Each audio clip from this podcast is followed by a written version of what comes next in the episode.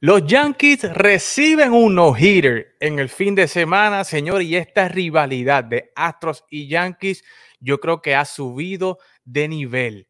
Bryce Harper se va lesionado. ¿Será que la temporada de los Phillies se fue a pique?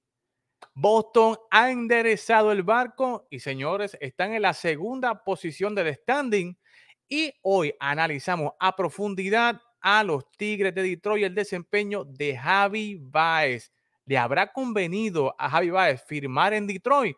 Eso y mucho más lo discutimos hoy aquí en Fogueo Deportivo.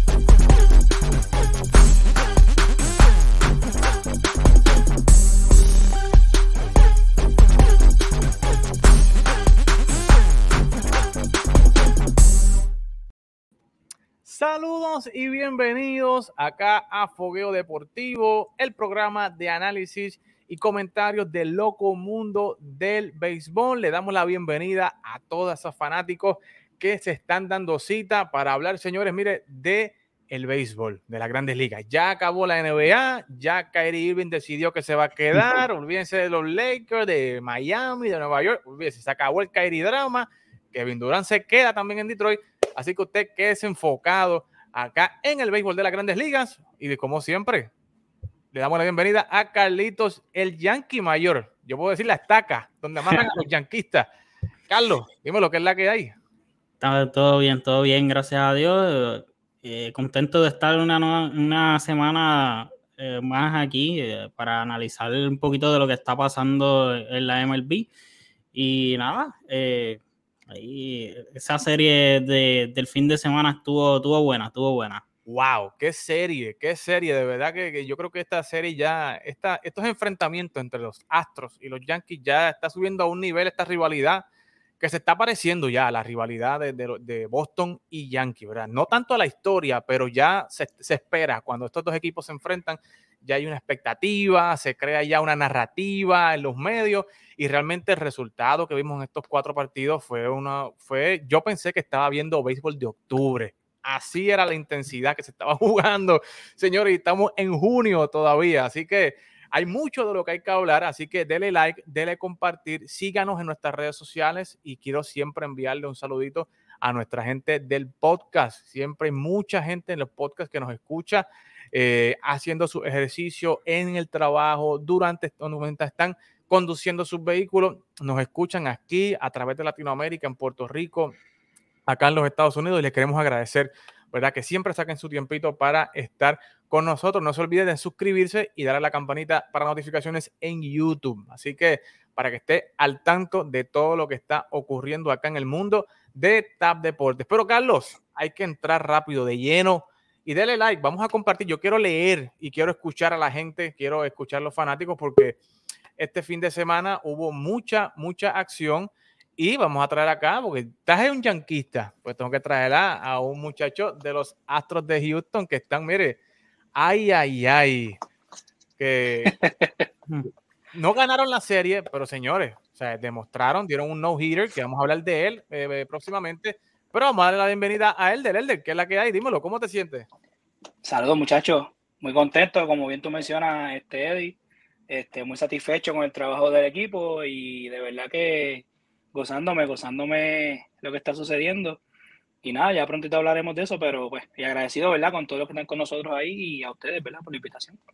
Definitivamente. Pero vamos, vamos a entrar rápido a, a la acción, vamos a entrar rápido al terreno de juego. Y es que este fin de semana hubo una serie entre los Astros de Houston y los Yankees de Nueva York, ¿verdad? Una serie que se ha ido creciendo, la rivalidad entre estos dos equipos ha ido creciendo durante los pasados años y yo creo que desde que se descubrió, ¿verdad? E, e, este escándalo de robo de señas, eh, pues ya estos dos equipos han venido con esta riña, ¿no?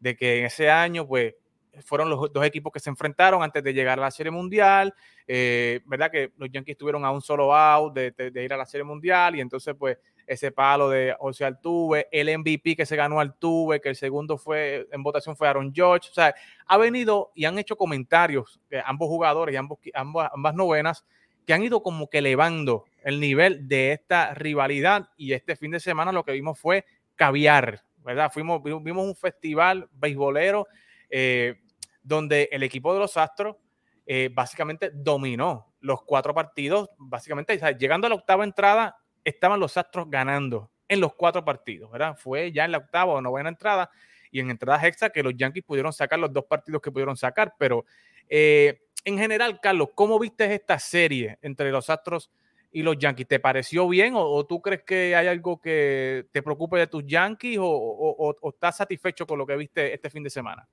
Pues mira, yo desde un principio de esta serie yo la, yo la daba eh, un split desde bien desde cuando vi el, el, itinerario que venían todos estos juegos de los Yankees, eh, Tampa, Toronto, eh, Toronto, Tampa, Tampa, de nuevo y, luego la serie de Houston. yo, yo, la, yo la había dado 2 a 2 algo, algo que se demostró aquí es de que yo sé de que vamos a hablar ahorita del equipo de Boston y, eso, pero, o sea, con todo el respeto que se merece el, equipo de Boston, yo creo que estos son los dos mejores equipos de la Liga Americana.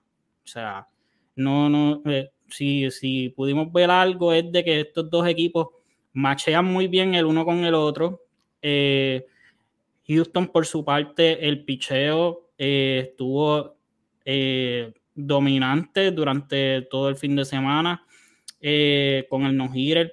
El, y, si tú te pones a ver, de cierta manera, el, el picheo de, los Yankees, el único juego malo que, tuvo fue el juego del jueves de Jameson Tylon, porque en los demás juegos, Houston lo que hizo fueron tres carreras por partido.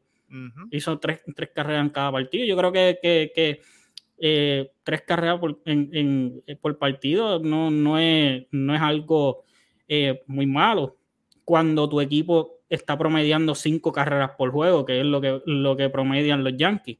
Así que eh, el bullpen quizás es lo, que, lo que yo veo de los Astros, que puede ser como que un, talón de Aquiles en cuestión de, analizando eh, básicamente los dos equipos, porque ahí fue donde básicamente los Yankees pues logran sacar ambos partidos. Eh, la ofensiva de, los Yankees. Eh, el no-hitter, yo no tengo, lo, único que, yo tengo que decir del no-hitter, yo todo el crédito, le doy todo, el crédito del mundo a Cristian Javier, oye, y a Machete Maldonado que, que, hizo tremendo, tremendo juego. Eh, lo que me molestó de, por lo menos de los Yankees, fue que los Yankees se caracterizan de los turnos eh, pelearlo, o sea, y, tener, montar a, los pitchers en, mucho conteo de, de, picheo. Y ellos, desde el primer, desde el primer bate que fue Aaron Josh ese día, haciendo swing a primer, al primer lanzamiento, o sea, que, se salieron de, lo que ellos, de lo que ellos son. Y eso, eso como que me confundió como que un poquito, como que cambiaron la estrategia que le había dado el eh, resultado durante toda la temporada. Que si tú te pones a ver, por ejemplo, en, eh, creo que fue en el juego de Framber Valdez, el turno de Anthony Rizzo fue lo que cambió absolutamente todo el juego. Ese, o sea, trabajó al pitcher, lo hizo montarse en conteo de lanzamiento, lo mm, se, se, se, va a él, vamos a darle al bullpen. Eso es todo. Yo creo que, y, y, como dije, estos son los dos mejores equipos de la Liga Americana. Correcto. Y hoy lunes estamos grabando, ¿verdad? Y ya eh, eh, Giancarlo Stanton sacó la pelota, ¿verdad? Y, Anthony Rizzo también, llevan 20, 18 honrones eh, cada uno, ¿verdad? Anthony Rizzo lleva 20 y Giancarlo lleva 18. O sea, que este equipo es un equipo ofensivo. El equipo de los Yankees está aceitado. Y yo estoy de acuerdo con Carlos de que definitivamente, y adelantaron, me adelantaron mis conclusiones, estos son los dos mejores equipos de la Liga Americana, ¿sabes? No importa que Boston venga por ahí y hemos visto eh, eh, la, evolución del equipo de Boston, pero definitivamente, como le dije a Carlos y él eh, se lo digo ahora, yo pensé que, o sea, yo lo que vi este fin de semana fue básicamente béisbol de octubre. No sé si tú estás de acuerdo conmigo, ¿verdad? La tensión que se vivía, la emoción de cada palo, de cada cuadrangular, parecía béisbol de octubre, Elder. ¿Qué te pareció esta serie y cómo viste tú a tus Astros de Houston? No, definitivamente, y, concuerdo completamente con ustedes, los dos mejores equipos de la Liga Americana. Y es por esa razón que esta rivalidad se ha hecho tan, tan fuerte, o sea, en los últimos años, tanto del 2017 para acá, luego que salió el escándalo de las señales y todo eso, lo del MVP de George, whatever. ha sido una rivalidad a nivel de que eh, Altuve pisa el plato y ya tú escuchas el, el, abucheo increíble y en parte me alegra que Altuve haya tenido una gran serie, votó la bola dos veces, porque pues realmente tú, tú ves la riña que hay y eso es bueno, ¿verdad? Porque a mí en parte me gusta, siempre y cuando, ¿verdad? Sea, sea por la línea, es una rivalidad que le hace, le hace, le, es buena para el deporte porque pues crea esta, este, esta competitividad, ¿verdad? Eh, por, lo, por Houston, lo que te puedo decir jugaron excelente. El único problema, como ustedes bien vieron, es el cerrar los juegos. Y Houston lleva con ese problema varios años en poder cerrar los juegos. O sea, tienen buenos, los iniciadores hicieron un trabajo espectacular, todos y cada uno de ellos. Eh, usualmente cuando tú ves una serie de cuatro juegos, tú piensas, por viendo a los dos equipos, sabes que el juego de Verlander es un juego que Houston tiene que ganar y que Cole, el juego que picha Cole es un juego que los Yankees tienen que ganar. Entonces, al robarle el juego a Cole ese tercer juego, yo dije, wow, pues esta serie eh, Houston puede ganarla. Pero pues, este, no fue así. Este, eh, realmente hay, que darle mucho mérito a, los Yankees que se han mantenido consistentes. Y no era, no, era, no era para menos, él es el equipo que está número uno ahora mismo en la liga completa, su ofensiva está haciendo el trabajo, así que definitivamente fue una serie de verdad muy buena, como te digo, me gustó tanto lo que vi de Houston y me siento satisfecho con el trabajo que hicieron. Este, el bate estuvo ahí, la ofensiva siempre estuvo, la defensa también. Nos regalaron cuatro partidos, como bien dijiste, Eddie, espectaculares. Yo me los disfruté como si estuviera en, en playoff. O sea, me lo disfruté completamente. Y fueron juegos muy buenos. Y, y, como, como dicen ahí, hasta la última entrada, porque así fueron que sacaron los dos juegos que ganaron los Yankees, fue ahí en la raya.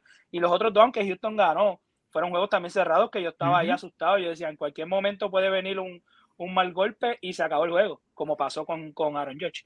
Este, así que, pero realmente, como te digo, un juego muy bueno. La, la, rivalidad que se está creando me encanta, me gusta mucho. Y de verdad que los dos equipos yo entiendo que estuvieron bien. Eh, obviamente, eh, dar ese no-hitter para mí, como fanático de Houston, es muy grande porque no es dar un no-hitter, es dar un no-hitter a los Yankees. Y en el y en el Yankee Stadium. En hace, desde 1950 solamente ellos han tenido dos no-hitters y los dos han sido por los, por los Astros. Así que eso te habla, ¿verdad?, de, de, la gran competitividad y de esa riña. Así que definitivamente una serie espectacular. Y nada, vamos a ver, pero definitivamente aquí están los dos mejores equipos de la Liga Americana, con todo el respeto a los demás, pero es la realidad. Hay que decirlo, o sea, hay que decirlo sin fanatismo, ¿verdad? Yo soy bostoniano y, o sea, usted me ve con mil gorras y es que yo a mí me gusta coleccionar gorras.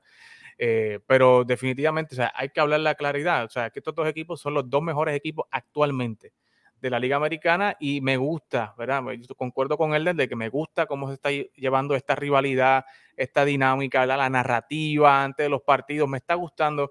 Eh, pero definitivamente yo creo que, yo no sé, ¿verdad? Yo, yo después de ver estos cuatro partidos, eh, llegué a unas varias conclusiones y quiero, ¿verdad? Que, Carlos y y Elder me hablen sobre eso también. Yo creo que luego de estos dos partidos, eh, yo creo que notamos varias cosas, ¿verdad? Yo creo que la, lo dijo Elder y lo dijo Carlos también, la rotación de Houston es una rotación profunda, ¿verdad? Cuando tú miras a Fran Valdez, cuando tú miras a Urquidi, cuando tú miras a Luis García, eh, a Cristian Javier, ¿verdad? Que, ha sido como una revelación este año no es que sea una revelación, sino que el año pasado lo habíamos visto, pero no era eh, un iniciador como tal, Carlos, ¿verdad? Lo veíamos eh, que era el, stopper, ¿verdad? El que entraba en la quinta entrada, en la cuarta entrada, te lanzaba dos, tres entradas para apaciguar un poco la ofensiva del otro equipo, pero señores, luego de, este, de esta brillante aparición que tuvo, pues definitivamente hay que contar con Cristian Javier.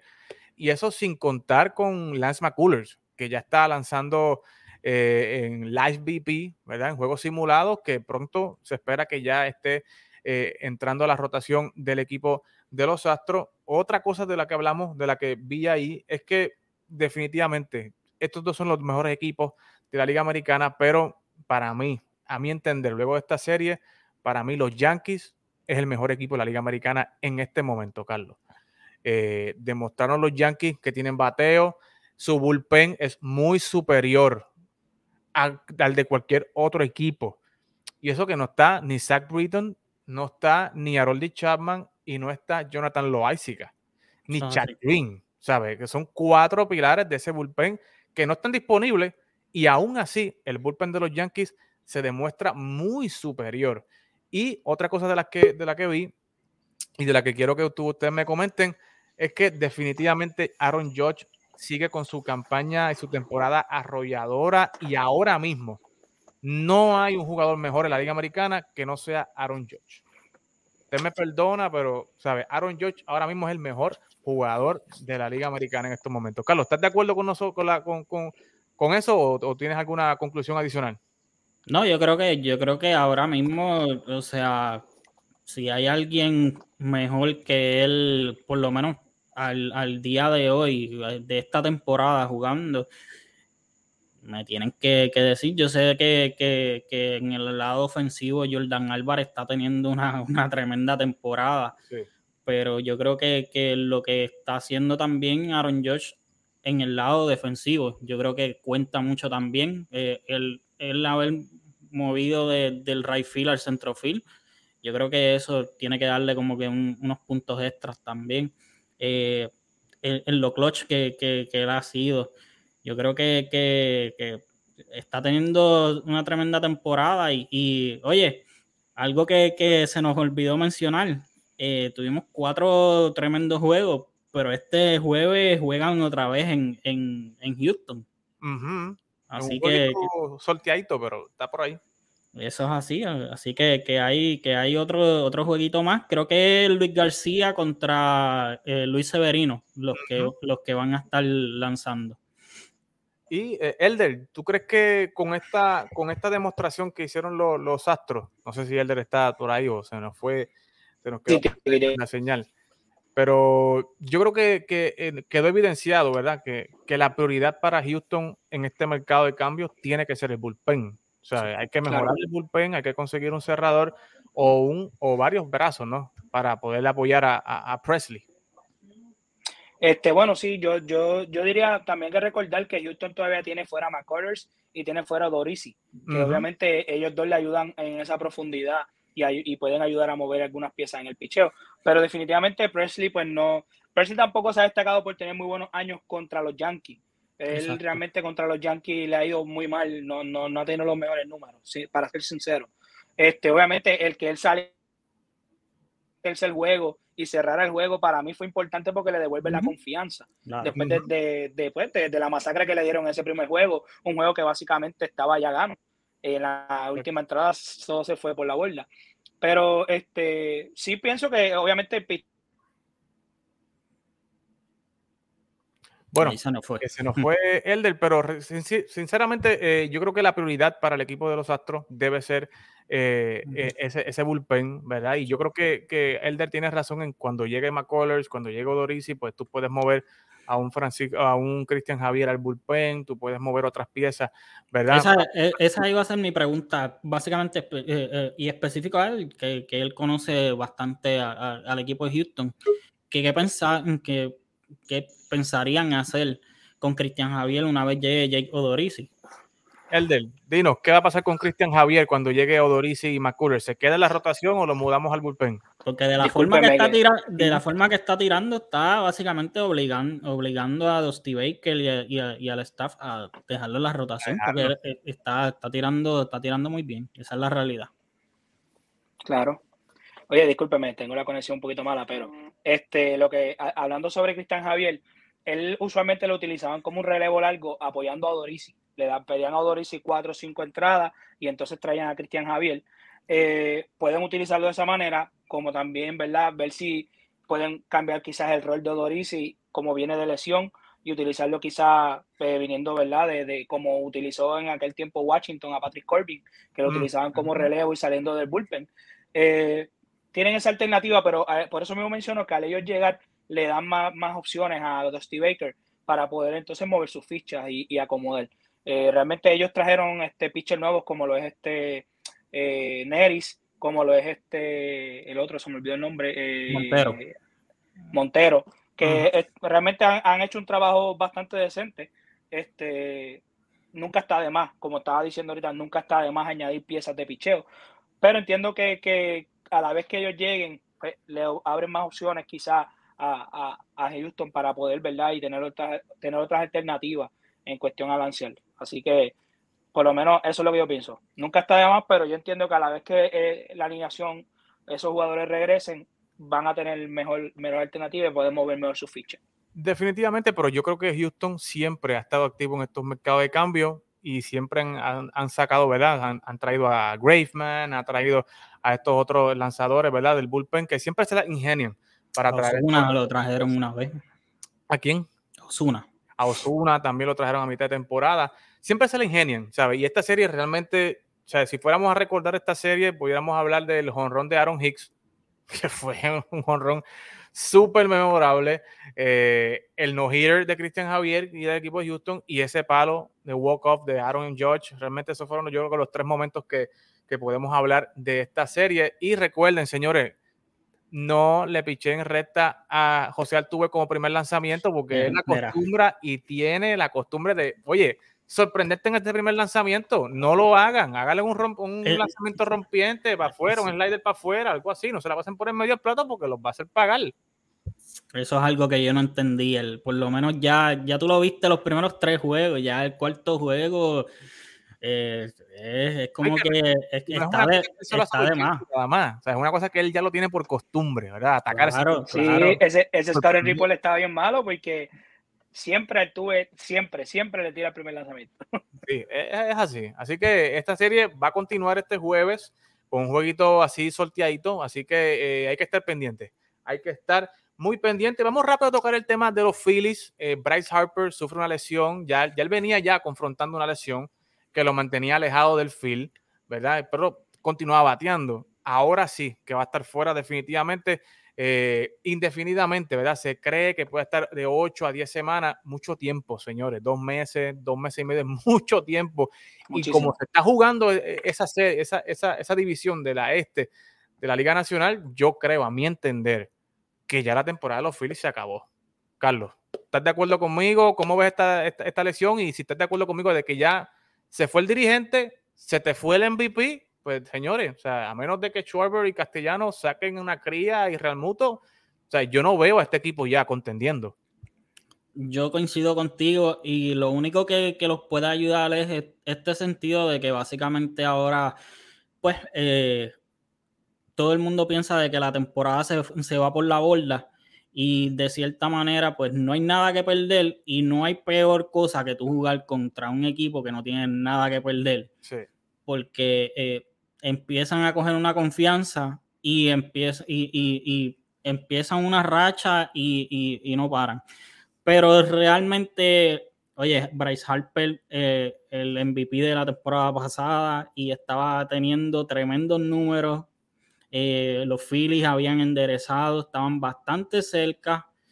Eh, o sea, a, a una, distancia considerable de, los Mets y quizás hasta del White Card. Pero ahora, oye, eh, Bryce Harper es el alma, vida y corazón de ese equipo. El de, ¿Cómo ves esta, cómo ves e, esta, esta lesión y, tú crees que Phillips pueda sobrevivir a esto o ya tú crees que hay que tirar la bandera blanca en el barco de los Phillies? Lo veo bien difícil y es que hay muchos factores que afectan. O sea, el que, el que salga Bryce Harper, Bryce Harper estaba haciendo a, nivel, o sea, estaba jugando tan y tan bien que lo, tuvieron que sacar del field, lo pusieron de DH y como quiera estaba aportando. Y el equipo había cogido una buena racha. Pero el problema aquí es, este, al tú perder a tu mejor jugador, obviamente el factor mental afecta demasiado. O sea, el equipo se desmoraliza, ya llevamos un golpe, como bien como tú mencionaste, este, Eddie, sacamos el dirigente, ahora, saca, ahora perdemos a nuestro mejor jugador usualmente eso, ¿verdad? Trae una carga consigo. Yo pienso, la única manera en que pueden hacerlo, ellos tienen como quiera jugadores que pueden hacer el trabajo. Tienen a un castellano que tiene que despertar, si ellos quieren, ¿verdad? Tener un, approach, un castellano que tiene que despertar. A Schwarber no le puedo pedir nada más porque realmente Schwarber está jugando súper bien. Es ahora mismo el segundo mejor en la nacional envasándose. Está creo que segundo en jonrones, pero también está segundo en ponchetes, pero él siempre ha sido, siempre se ha punchado. Este, la única ventaja que yo le veo a esto, si hay alguna, es que ellos pueden entonces ahora mover a uno de a uno a tanto a Schwarber como a Castellano a esa posición de DH y traer a alguien que pueda defender en esos files, porque no tienen defensa. Ellos no tienen defensa en esos files. Al traer a alguien, ¿verdad? Algún jugador, ¿verdad? Aunque sea suplente, quizás pueda hacer un mejor trabajo en cuestión a la defensa. Y, tener, y siguen teniendo, ¿verdad? Esa ofensiva de ellos, pero realmente es bien complicado. Otra cosa es que los demás equipos, al ver esto, van a apretar, o sea, eh, van a, a, querer luchar por ese espacio de wildcard, tanto los padres como mm, Miami, todos esos equipos, San Francisco, que de San Francisco no ha tenido quizás el mejor inicio, eh, o sea, van a buscar entonces hacer e-, ese push por ese, esa posición de wildcard. Así que lo veo bien complicado, obviamente. Eh, pienso que tienen, siguen teniendo piezas, está Rhys Hoskins también, pero tienen que despertar ahora porque también está en una división donde los Mets están teniendo un año espectacular y Atlanta tuvo un resurgir, no sé qué tomaron y se despertó el equipo campeón y dijeron, mira, nosotros no quedamos campeones por coincidencia, nosotros estamos aquí y, apretaron fuertemente, así que lo veo difícil, pero si quieren hacerlo, tienen que hacerlo ya, despertar esos bates y, seguir ganando, si no, los veo... Oye, y yo pienso también, perdóname, antes de, los filitos deben enfocarse, este, aprovechando lo de Bryce Harper. Si Bryce Harper, si ven que el equipo empieza a perder, a perder, a perder y a caer, deben entonces aprovechar ello y pensar ya en el año que viene y enviar a Harper a operarse. Él tiene ya el problema del codo, ahora con eso del dedo, le resolvemos el problema del dedo, del codo, lo dejamos descansando hasta el año que viene, porque si ellos ven que las esperanzas van cuesta abajo, no vale la pena dejar a Bryce Harper sin, sin solucionar ese problema, o sea, sin haber solucionado el problema del codo, esperar a que se cure del dedo. Que la recuperación, la, que la recuperación de, de, por la línea que, que, iba, que iba él, del, eh, la recuperación de si, si es un atomillón, que es lo que puede pasar con lo del UCL, al ser un jugador de posición, él no necesita el año completo estar fuera, a diferencia de, de un lanzador. Eh, la recuperación es, son, menos, son menos meses. Así que, pues, eh, eso, es un buen punto que trae el del. Definitivo, y yo creo que si, si siguen ganando, ¿verdad? Y si siguen eh, como que sobreviviendo en ese wild card, yo creo que deben buscar más lanzadores abridores, ¿verdad? Un Frankie que empiecen a jugar y a ganar a base de picheo, ¿no? Y que puedan sobrevivir con la ofensiva que les pueda brindar Real Muto, Hoskins, que les pueda brindar Castellano, Schwarber igualmente, pero que se enfoquen un poquito más en lanzadores abridores que puedan ayudar a Wheeler, a Nola y a todos estos muchachos, ¿verdad? Carl Gibson, que está allí todavía tirando.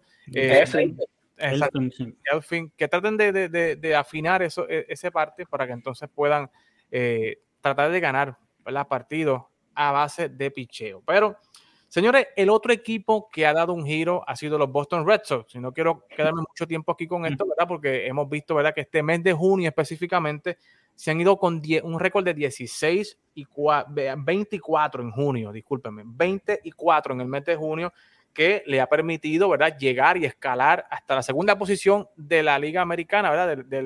de la división este y están primero en el wild card. Eh, este, este mes de junio ha sido espectacular para el equipo, especialmente para los iniciadores, Carlos y Elder, que han estado con un ERA de 2.37.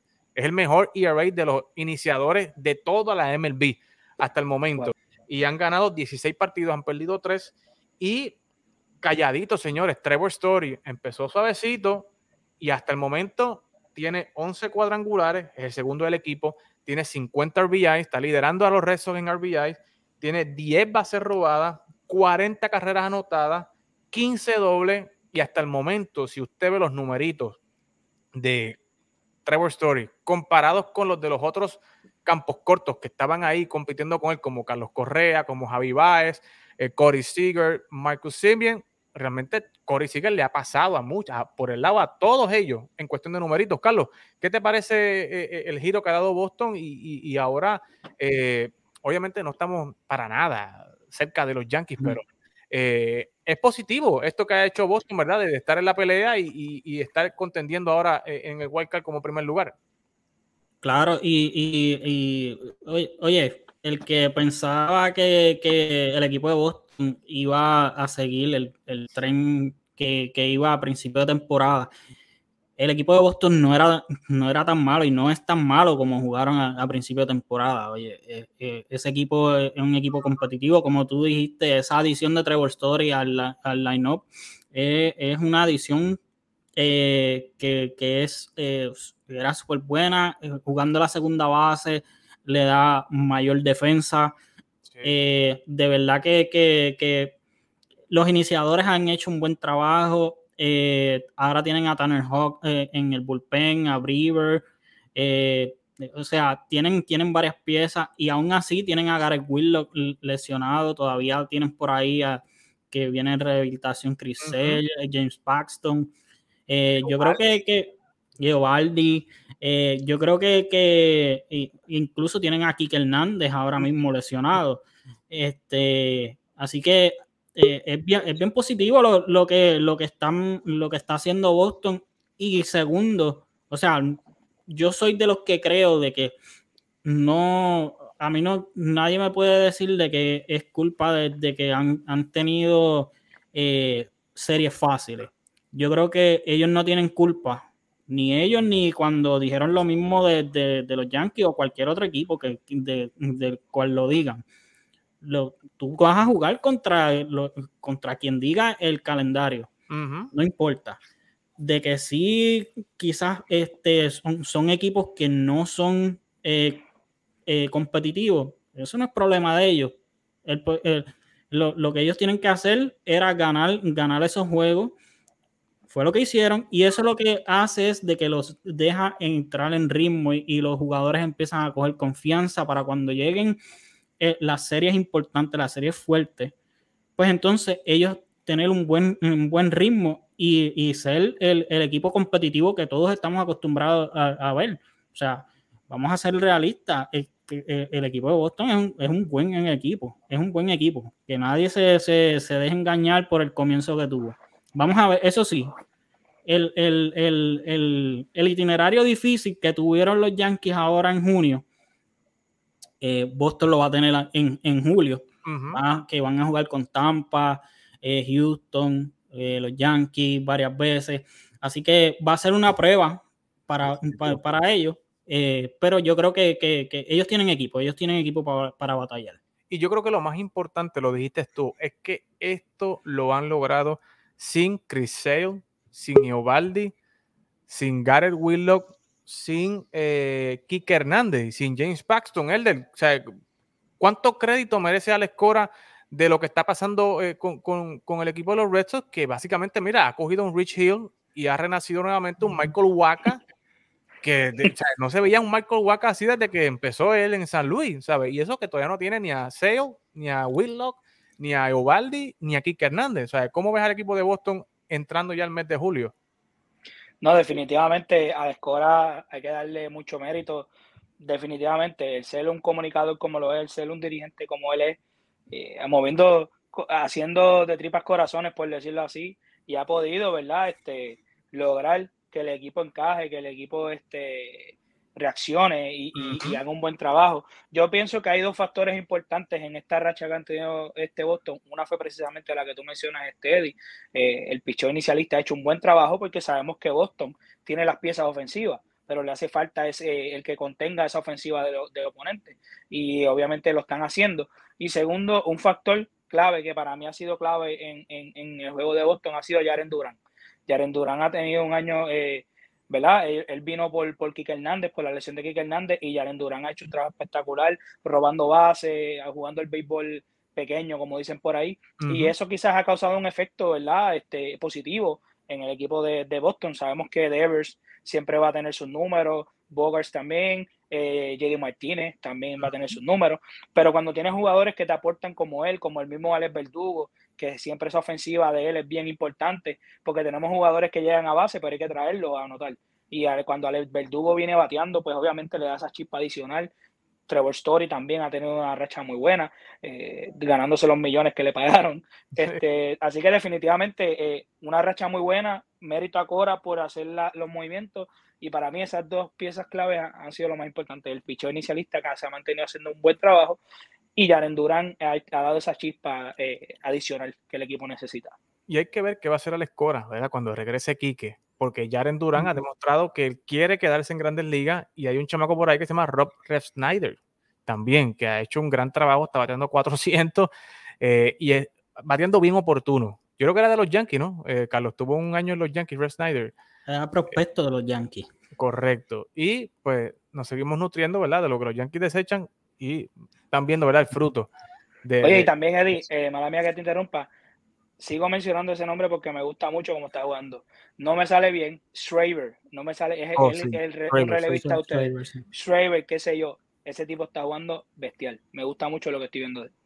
Así que, señores, eh, eh, el béisbol es interesante. Hace un mes atrás estábamos hablando, ¿verdad?, de la debacle de Boston, de que Boston estaba abriendo ya la venta al pasillo y un mes después estamos hablando del increíble eh, comeback que ha hecho el equipo de Boston. Pero, señores, hoy comenzaron los cambios y hoy Seattle no esperó a julio, no esperó al último día, ya comenzó como siempre, ¿verdad? Seattle es un equipo que desde que llegó Dipoto, eh, es un equipo que siempre está cambiando jugadores, cambiando jugadores. Él no le tiembla la mano, el CGM.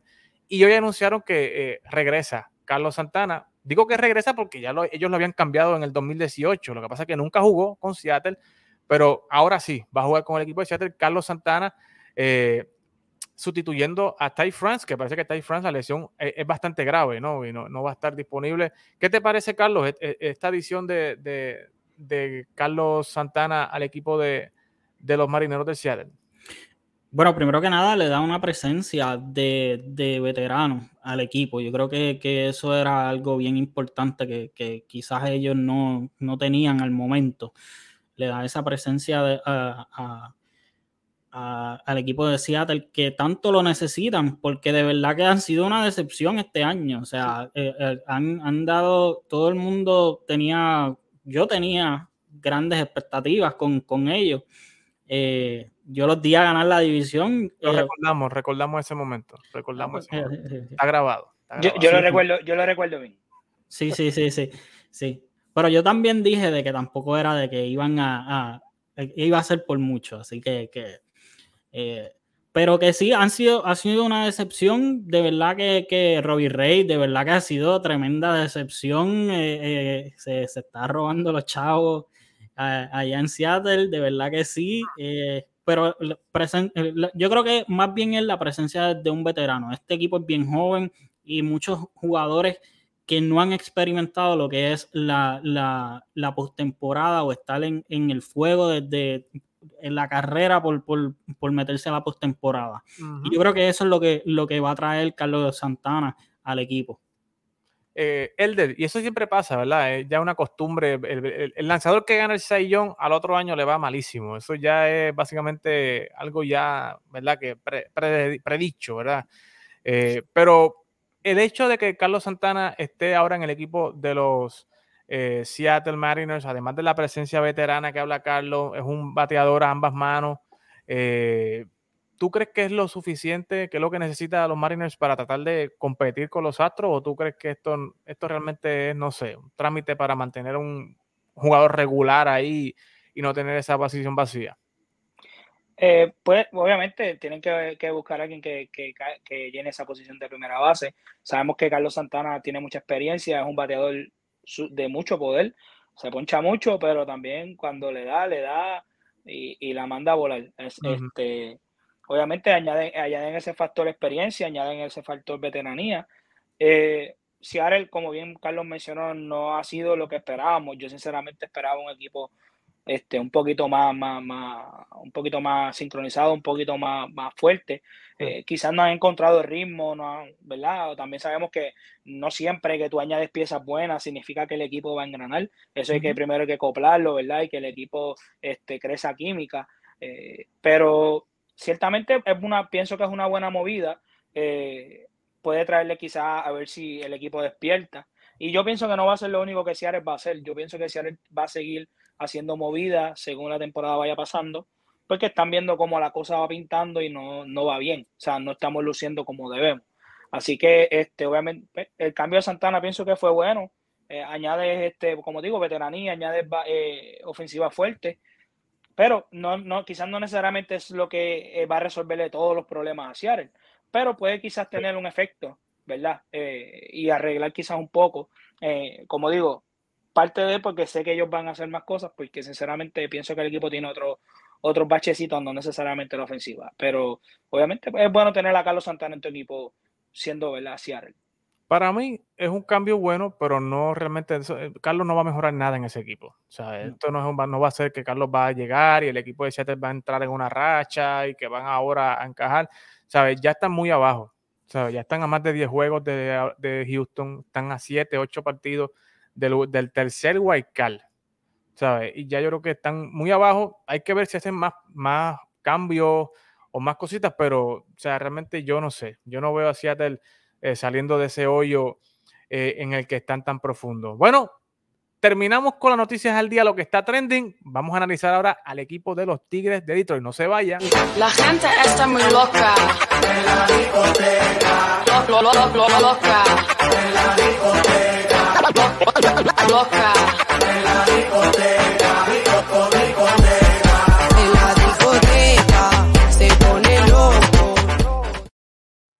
De regreso acá a Fuego Deportivo, hemos estado acogiendo una nueva eh, dinámica donde todos los lunes vamos a estar analizando a profundidad un equipo distinto en la segunda parte del programa. Y en esta ocasión vamos a analizar a los Tigres de Detroit, Carlos, que fue un equipo que se rumoró que iba a estar bien activo, que iban a ir detrás de Carlos Correa, que iban a detrás de Javi Baez, firmaron a Eduardo Rodríguez, se veían bien agresivos, o sea, había una narrativa de que iban a ser agresivos, que iban a invertir mucho en este equipo, se hablaba mucho de los prospectos de Tolkerson, de Ryan Greeny, eh, y realmente pues hemos visto que lo que ha presentado Detroit este año pues no ha sido lo que se esperaba y no ha sido, ¿verdad? El run run que se hablaba eh, eh, tanto, ¿no? Ellos iban detrás de Carlos Correa, terminaron firmando a Javi ¿verdad? No es que Javi Baez sea menos o, no, o sea, realmente, ¿sabes? Ellos habían hecho un target que era eh, Carlos Correa y no pudieron concretar esa firma, terminaron firmando a Javi Baez y terminaron firmando a Eduardo Rodríguez. Y hemos visto, ¿verdad?, que Eduardo Rodríguez lleva más de un mes fuera, ¿verdad?, por problemas personales, se dice que se está divorciando, que hay una separación matrimonial y que realmente pues no está apto eh, mentalmente para estar en juego. Y hemos visto, ¿verdad? Tolkerson no está bateando, Jonathan Scoop no está bateando. Eh, y se le ha hecho difícil a Javi Baez eh, pelear con este equipo, teniendo, ¿verdad? Solamente a Miguel Cabrera, que va en bajada, pero todavía es un, es un bateador profesional, Carlos, es un Hall of Fame, que sigue haciendo historia cada vez que se para en el plato, pero ¿Cómo calificas al equipo de, Detroit y, la gestión, el desempeño de, de Baez hasta el momento, a juicio tuyo? Pues mira, para empezar con el equipo de Detroit como tal, yo creo que, para mí ha sido decepcionante. En, el sentido de que yo vi este equipo el año pasado, la segunda mitad que tuvo este equipo el año pasado fue una gran segunda mitad eh, incluso terminaron con récord ganador la segunda mitad de la temporada, un equipo bastante caliente y del cual se proyectaba muchísimo. Y con los prospectos que, tenían, eh, la, adición de Eduardo Rodríguez, de Token Barnhart, que eh, el receptor, traen a Austin Meadows, traen entonces a, a, a Javi Baez. Y entonces Javi Baez comienza con, este, con esta primera parte de la temporada bien lento.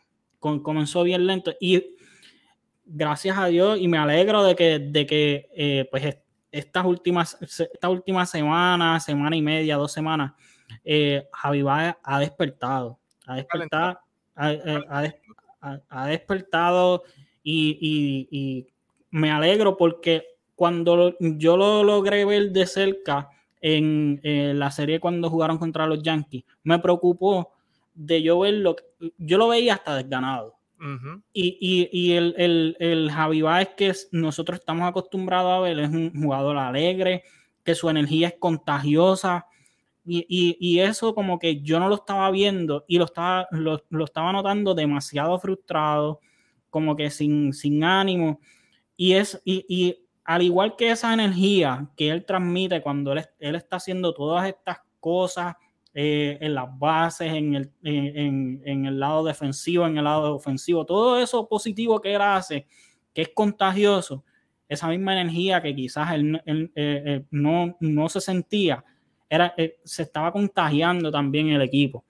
Yo creo que, que, que, ese es el, el, rol de él, el ser esta chispa, este jugador fogoso, alegre, que, le da otra dimensión a, este equipo. Yo creo que e, ese es el rol que, él tiene y eh, ellos lo que tienen que empezar es eh, olvidarse del standing. Vamos a, empezar a ganar por ahí para abajo y, a ver qué pasa. Que realmente esa división central es, una división, vamos a ser honestos, de las tres divisiones de, la liga americana es, es la división más floja. Y yo creo que, que, si ellos se enrachan, yo creo que ellos pueden eh, meterse quizás en la pelea.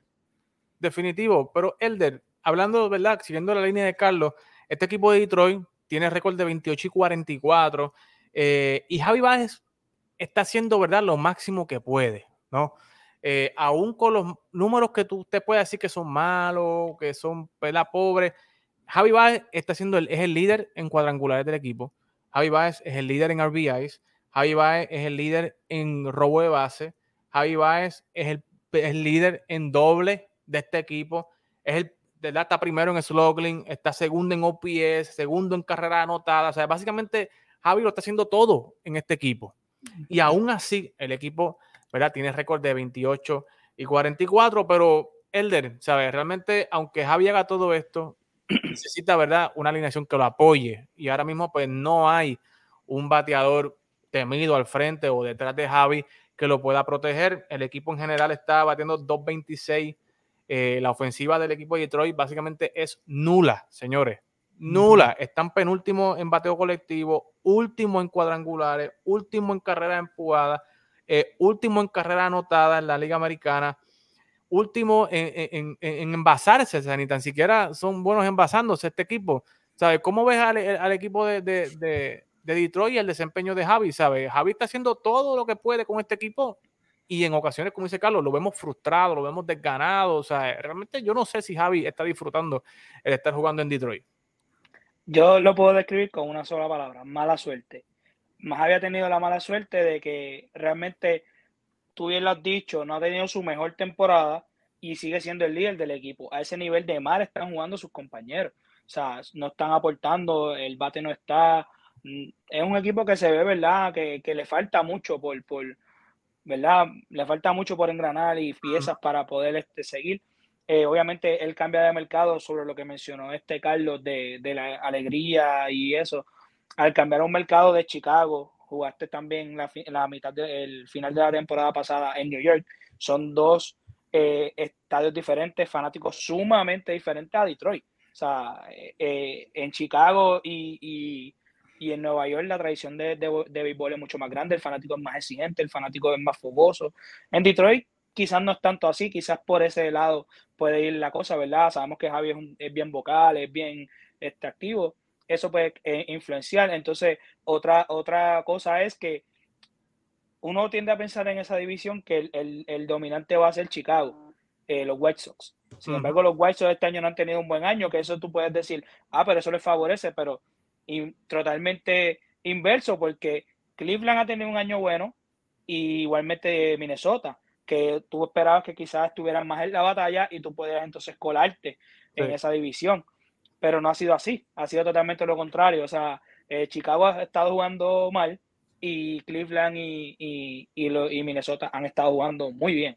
Y, ¿verdad? Eh, por eso digo que es un cúmulo de mala suerte. Los jugadores no están dando eh, un buen, un buen, no están jugando bien, realmente no están jugando bien.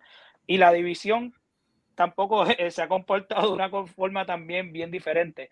Así que realmente, ¿verdad? Yo lo que puedo decir mala suerte, eh, ¿verdad? Pienso que tienen que hacer movimiento, el equipo, ¿verdad? Tiene que verse más con futuro porque sabemos que tienen piezas jóvenes y que pueden hacerlo, pero pienso que todavía les falta mucho. Sí, y es, sorprenderte el dato que tú diste de que él es, de que va es el, líder de, de jonrones y, carreras empujadas. y Javi Baez solamente tiene 7 siete, honrones y tiene, tiene, solamente 25 carreras empujadas. Así que eso, y solamente tiene, y, si es el líder de bases robadas, lo que tiene son tres bases robadas. Así que, que, que, eso, eso te, te, te, da mucho que decir.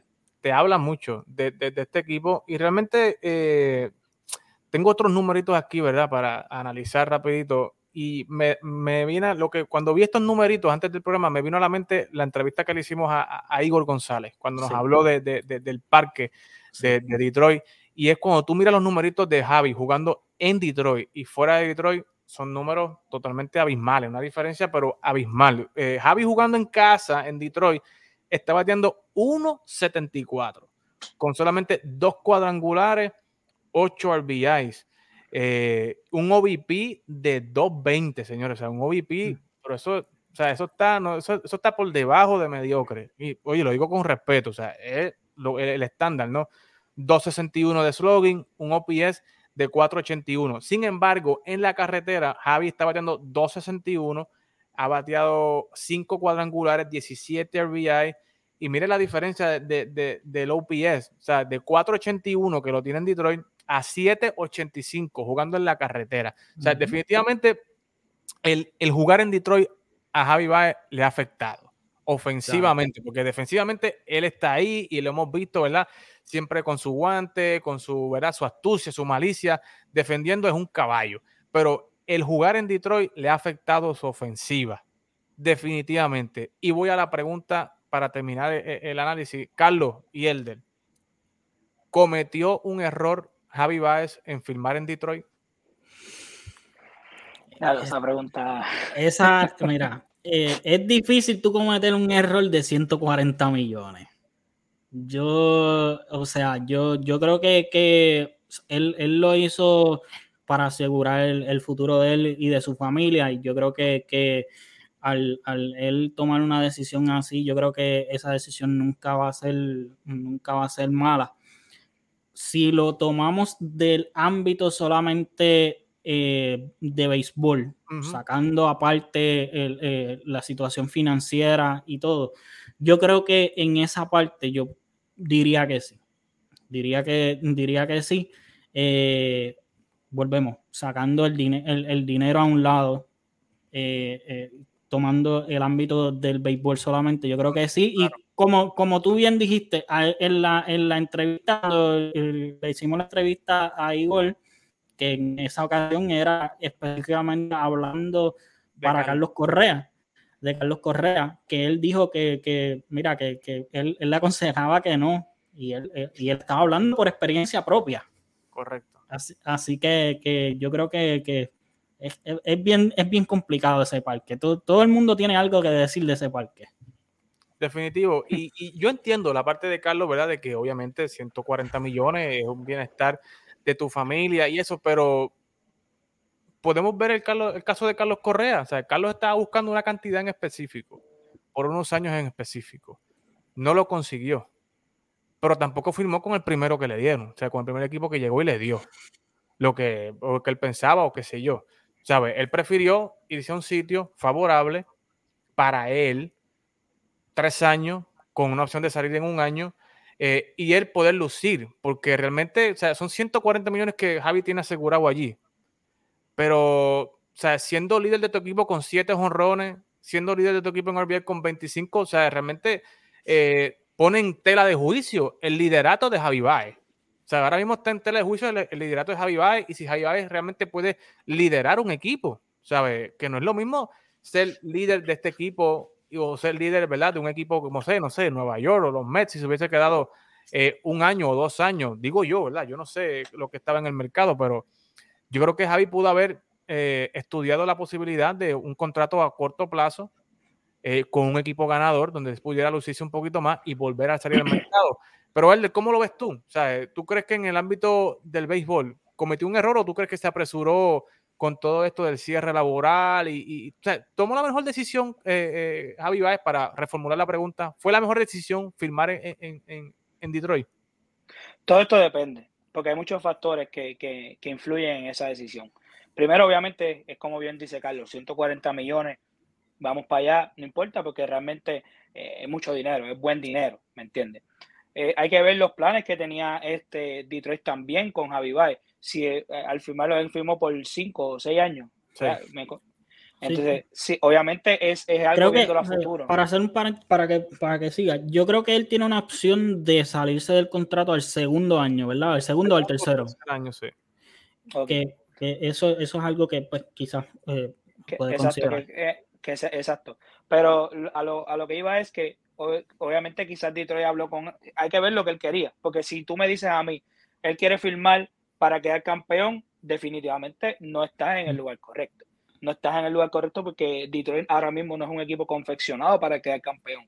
Ahora, si las miras son en un futuro, añadir más piezas y hacer más cambios, hacer más movimientos para ser un contendor, pues ahí yo puedo decir que hay que ver, ¿verdad? Lo que va a suceder. Este, por eso no puedo decir que completamente fue un error. Eh, obviamente, como bien digo, fue un error si tú andas pensando que este año vas a quedar campeón, pero bien sabemos, ya Javi tiene una serie mundial ganada con Chicago. Quizás, ¿verdad? Este, él pensó más en ese aspecto económico, en ese aspecto de futuro, de, de asegurar el bolsillo, que no está mal, porque No. de- ese es su trabajo y de, de eso ellos viven. Eh, obviamente, pues el cambio de franquicia, todo, pues obviamente afecta. Y otra cosa que se me olvidó mencionar ahorita que afecta también, y, y por eso mismo el mal desempeño de, los, de otros jugadores, es que Javi es un jugador que tiende a crear mucha situación, pero para crear situación él tiene que estar en base y el jugador tratar de traerlo, porque sabemos que Javi es un maestro robando bases, corriéndola, eso, él es un maestro, pero si tú estás en base y no, que pocas veces está llegando y el equipo no lo está trayendo a anotar, pues tampoco, o sea que mm, Javi no puede ser Javi Baez, es lo que yo, es lo que puedo entender. Él no Sí. puede jugar su juego, siendo, porque si él está siendo el líder, realmente vemos que Javi es un jugador que quizás no te batea para 300, pero te da buenos honrones y te trae buenas carreras. Y es un jugador que siempre, como bien mencioné, crea situaciones. Lamentablemente el equipo no le está ayudando a eso. Así que no te puedo decir que fue un error si, si es mirando a futuro, porque puede ser que sus planes, ¿verdad? El plan del equipo sea en un futuro ser el mejor equipo. Si, el plan, si, si le hablamos del día de hoy, si su plan era quedar campeón, definitivamente pues no está en el lugar correcto. Pero, este, ¿verdad? Eso, eso ellos- solamente lo saben ellos. Así que, pero vamos a ver qué sucede con, con Detroit. Y traes un buen punto, Elder, ya para ir culminando, porque realmente, o sea, me trae a la mente ahora la, cuando la decisión de, de Eric Hosmer, cuando firmó en, en- en los San Diego Padres, o sea, que no había nadie en ese equipo. Luego fue Manny Machado y todo Y mundo Machado. decía, "Qué- qué loco Machado, Machado no va a jugar más nunca en una postemporada. Y realmente es que nosotros no sabíamos el plan de San Diego. Y realmente pues, nosotros pues, no conocemos a profundidad el plan de, de Detroit, no sabemos a, lo que va Detroit en los próximos años, pero como dijo Carlos, definitivamente eh, Javi tiene una opción de salirse del contrato en el 2023, pero Javi Baez no tiene cláusula de, de cambio, de no cambio. O sea, a Javi lo pueden cambiar en cualquier momento, o sea, este año, el año que viene, si él pide cambio, eh, lo pueden cambiar. Así que no es un contrato que está restringido, que está locked in con el equipo, así que en cualquier momento Javi, si no le gusta la situación en la que está, o si ve que no le conviene, o si ve que lo que le ofrecieron no es lo que está ocurriendo, pues puede salirse del contrato o puede pedir cambio en medio del contrato. Y hay que, hay que ver, ¿sabes? Que Casey Mice, que el lanzador, se fue por tomillón, Eduardo Rodríguez no ha hecho lo que se suponía que estuviera haciendo. eh, y el único que está sacando la cara ahí ofensivamente es Miguel Cabrera. O sea, que está metiendo 2.96, pero ya no es el Miguel Cabrera de antes. O sea, ya no es un tipo que mete palos, que mete cuadrangulares. Y tú tienes a un, a un, a un Barnhart que lo traíste de, de catcher y lo que está batiendo son 2.17. A un Jamer Candelario que está batiendo 1.87. A un Johnny Scoop, Jonathan Scoop, 1.95. ¿Sabes? Tolkers, Malísimo. era el, el- el prospectazo de este equipo batiendo 1.93. O sea, y realmente, pues, cuando tú tienes todo este, todo este, ¿verdad? Est- Esta ofensiva caída en el piso, en el suelo, pues realmente el que Javi pueda desempeñarse, como dijo Elder, como es Javi Baez, pues se le hace muy complicado. Así que eh, yo creo que hay que analizar esto, como lo dijo Elder, a futuro, ¿verdad? Si este año... A mí, me, a mí me preocuparía en, el sentido de que si él se sale del contrato, eh, si, él, si él continúa eh, teniendo este desempeño, me preocuparía porque eh, mm, quizás no podría coger, no tendría el mismo valor cuando él caiga en, en- en- en la agencia libre, si, él, si es que él eh, decide salirse de- del contrato. Eso, e- esa es la parte que entonces me, me preocuparía, porque el valor eh, estaría eh, disminuyendo. Y precisamente por eso fue que te pregunté, ¿verdad? Si, si, si cometió un error o, o si no fue la mejor decisión, porque realmente, o sea, él tiene que analizar bien. O sea, yo creo que él mejor sa- sale mejor pidiendo un cambio y manteniéndose, ¿verdad? Con, el, con este contrato a salir al mercado, a menos que tenga un año que viene impresionante, ¿verdad? Claro. Pero si se mantiene con este ritmo, ¿verdad? Y el equipo no lo ayuda, definitivamente tiene que pedir un cambio y mantenerse con este contrato. Oye, hablando so- sobre lo que menciona Carlos, ¿verdad? Eh, yo pienso que en ese aspecto, Carlos, eh, perdón, Carlos, discúlpame, este. Javi Baez, eh, siempre ha sido un buen jugador ofensivo, pero su mayor valor es su defensa. Sí. Y su defensa siempre está luciendo, siempre está dando jugadas espectaculares. Que yo pienso, ¿verdad? Que quizás su valor sí se afecta, obviamente, porque no está luciendo bien. Pero eh, por lo menos ese lado defensivo siempre va a estar. Así que yo pienso que esa es su forma más de venderse cuando eres un shortstop, ¿verdad? Que, que hace un buen trabajo defensivo. Siempre eso te va a ayudar a, a- a conseguir este, ¿verdad? La atención de, de otros equipos. Obviamente, tú bien mencionas, la ofensiva no está siendo igual, pero la defensa por lo menos está y eso te mantiene, ¿verdad? Vigente y te mantiene siempre ahí este, siendo importante, ¿verdad? En el mercado. Y no nos olvidemos de que Javi, es- este es su primer año en la Liga Americana. Sabe que siempre estos jugadores cuando cambian de liga, eh, siempre ese primer año es un año de ajuste, de conocer nuevos parques, conocer una nueva zona del strike. eh, la dinámica no es la misma, ¿verdad? Y eso le pasó a, a- a Paquito Lindor el año pasado, su primer año en la Liga Nacional, le fue malísimo. Y este año hemos visto cómo ha ido resurgiendo igualmente. O sea, puede ser que este año sea el año de, de transición de Javi y el año que viene veamos a otros Javi Baez más desarrollado, más aliento. Eh, y a mí me gustó mucho verlo jugar cuando jugó en Fenway. O sea, que conectó dos cuadrangulares, lo vi más suelto. Yo creo que, que, que no sé si es el parque, ¿verdad? El, beneficio de, de- estar en Fenway, que es un parque más favorable para batear eh, a los derechos. Se sintió, yo lo vi más cómodo bateando en el Fenway. No estoy diciendo que va para. Boston, no estoy diciendo que, que, que- qué sé yo, o sea, pero lo vi un poquito más suelto. Y, o sea, no sé si es que se está acostumbrado, se está acoplando a la Liga Americana, pero hay que ver. O sea, yo creo que hay que darle un añito más a Javi y el año que viene, pues ya podemos jugarlo eh, mejor y jugarlo ya eh, teniendo experiencia en la Liga Americana. Siempre que, sie- siempre que le haga daño a Boston, siempre es bueno. Bueno, eso siempre los yanquistas esperan siempre esa puntita para eh, callarlo ahí. Pero, señores, ya no hay tiempo para más. Gracias por estar con nosotros, Carlos. Gracias, Elder. Gracias por estar con nosotros. La semana que viene seguimos con Fogueo Deportivo. Esta semana hay mucha acción de las grandes ligas, así que no se despegue de TAP Deportes, porque, señores, ya salieron, ¿verdad? La- las suspensiones de, de la pelea que hubo entre Jesse Winker, Los Ángeles y, los- y los Marineros. Y, señores, Phil Nevin se fue con 10 juegos suspendidos, ¿sabes? Wow. Fue, olvídate. Y es que realmente fue una pelea grande, o sea, fue una pelea fue fuerte. y fue, fue bastante un Royal Rumble, podríamos decir. Eso sí se puede llamar un Royal Rumble.